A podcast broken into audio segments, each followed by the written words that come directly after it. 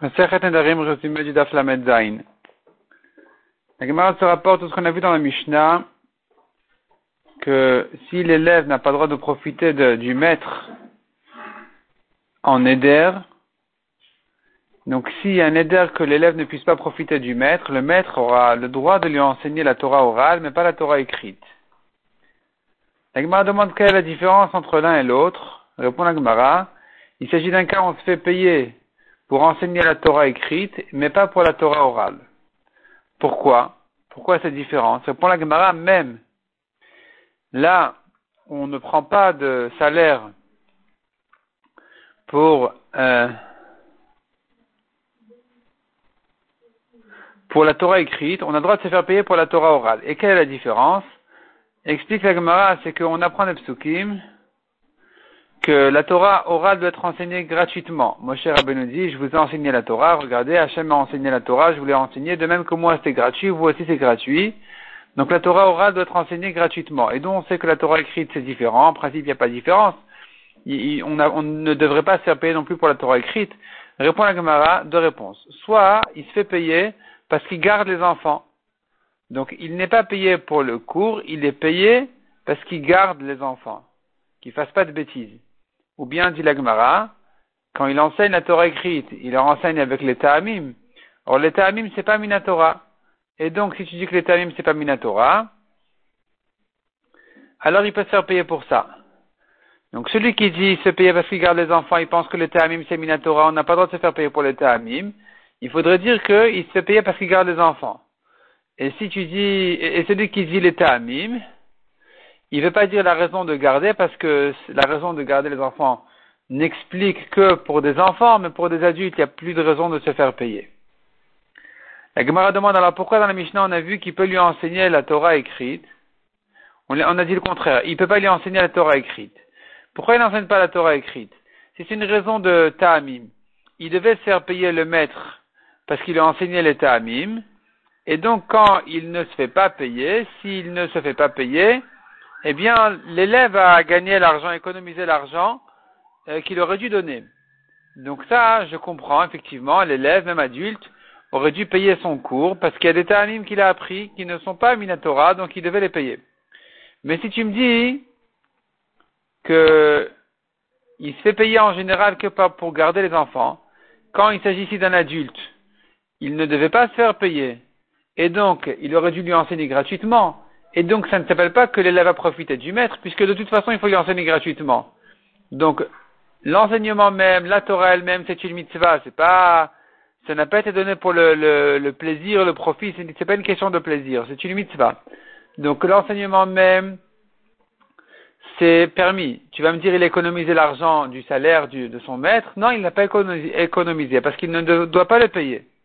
Répond la Gemara, il s'agit dans le Mishnah du cas d'un enfant, c'est-à-dire, si un enfant n'a pas le droit de profiter de moi, j'ai pas le droit d'enseigner la Torah écrite gratuitement, puisqu'il économise le, le, le, prix de, de la garde, en fait, je le surveille, je le surveille entre temps, donc puisque cet argent-là, il a économisé, donc finalement, il a été surveillé gratuitement, et donc, et donc, euh, il se trouve qu'il a profité de moi.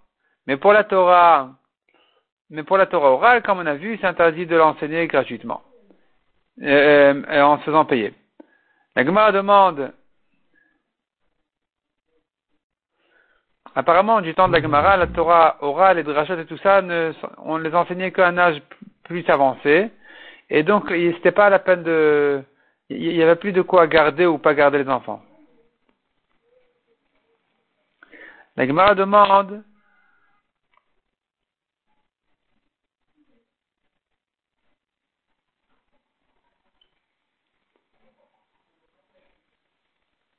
Nous avons encore une braïta qui dit, les enfants n'ont pas le droit de faire une première lecture pendant Shabbat, mais une première révision c'est permis. Quelle est la différence?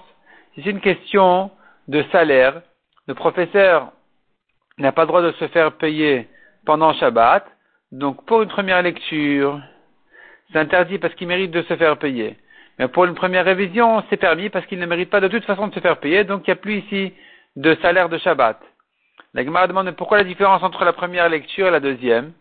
Si tu me dis que c'est une raison de ta'amim, je comprends. La première fois, il se fait payer pour les ta'amim, la deuxième fois, les enfants, ils connaissent déjà. Mais si tu dis qu'il doit les garder, quelle est la différence entre la première et la deuxième fois? Répond la Gemara, non, c'est pas une question de salaire ici. De toute façon, le salaire, il est permis puisqu'il est inclus dans la semaine en général.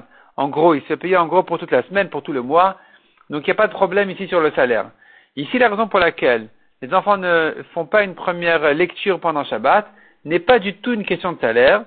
C'est qu'une question de libérer les enfants d'une étude dure, de manière à ce que les parents puissent être libres à s'amuser avec les enfants pendant Shabbat et ne pas s'inquiéter qu'à cause d'eux, ils ne vont pas étudier. Ou bien, dit l'Agmara, parce que pendant Shabbat, ils sont lourds du repas, et les repas de Shabbat, l'enfant, il, mange, il boit plus que d'habitude, donc il est, il est lourd, il a du mal à se concentrer dans une nouvelle étude. Donc on ne fait que des premières des, révisions, même la première révision ça va, mais pas une, nouvelle étude.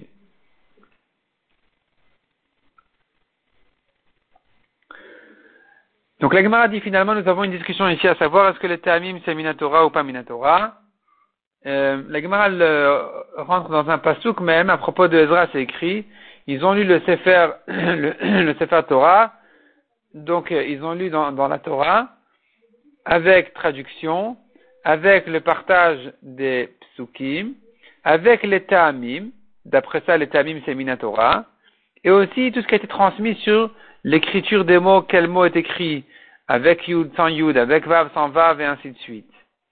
La Gemara dit encore que, en ce qui concerne la, lecture et l'écriture de la Torah, tout été transmis à la Chal Moshe Mishinai. Tout, tout, a été transmis à Moshe à Sinai, donc c'est tout considéré comme une Torah, c'est-à-dire nous avons les lectures, les lectures qui a dit que ce mot se lit comme ça. Tu vois le mot shamaim qui a dit que ça se lit comme ça, peut-être ça se lit samim, peut-être ça se lit euh, mitrim, matrim, qui a dit que ça se lit mitraim. Ces lectures-là sont minatora, c'est la Moshe Sinai. De même, nous avons des psukim qui ajoutent des mots pour embellir la phrase et qui ne sont pas des mots indispensables a priori dans le pshat simple du pasuk. Ça aussi, c'est quand même une Torah. De même, nous avons des mots qui se lisent et qui ne sont pas écrits, ou le contraire, qui sont écrits mais qui, ne se lisent pas. La Gemara fait la liste des mots, euh, de, ces mots-là qui sont écrits et pas lus, ou lus et pas écrits. Et tous ces mots-là, à nouveau, c'est la Moshe Mishinai.